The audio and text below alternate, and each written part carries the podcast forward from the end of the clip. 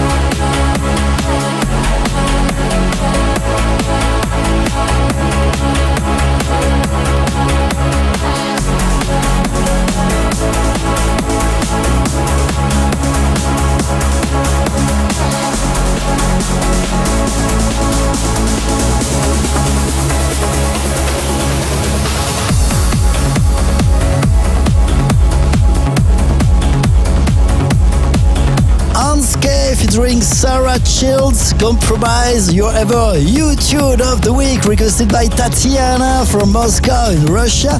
And if you also want to listen a special track that you love, please send me a short email info at gileverest.com. Hey, Sam Gil Everest and many thanks for tuning in every week into our EverMix radio show. Almost the end for today, but before leaving, let me remind you our upcoming live stream on Saturday, the 20th of March, Home Live featuring B and Amazon on Twitch TV slash Gilres at 6 pm Central European Time. One more tune to conclude with all of you. Turn up for the brand new Giuseppe Ottaviani. This is Classmate. Many thanks for tuning in. Take care. Stay safe live and see you next week.